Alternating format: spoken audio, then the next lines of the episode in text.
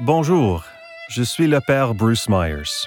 Au nom de l'Église anglicane et de la Ville de Québec, je vous souhaite la bienvenue dans ce cimetière historique.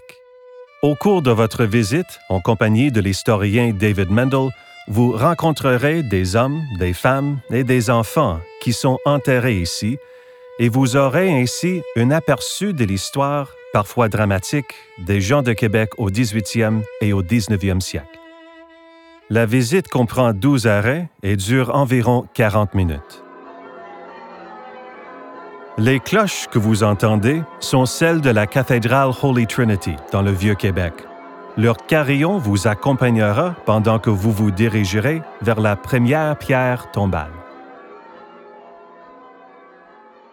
Rendez-vous à l'entrée principale du cimetière, puis regardez vers la droite à travers la grille.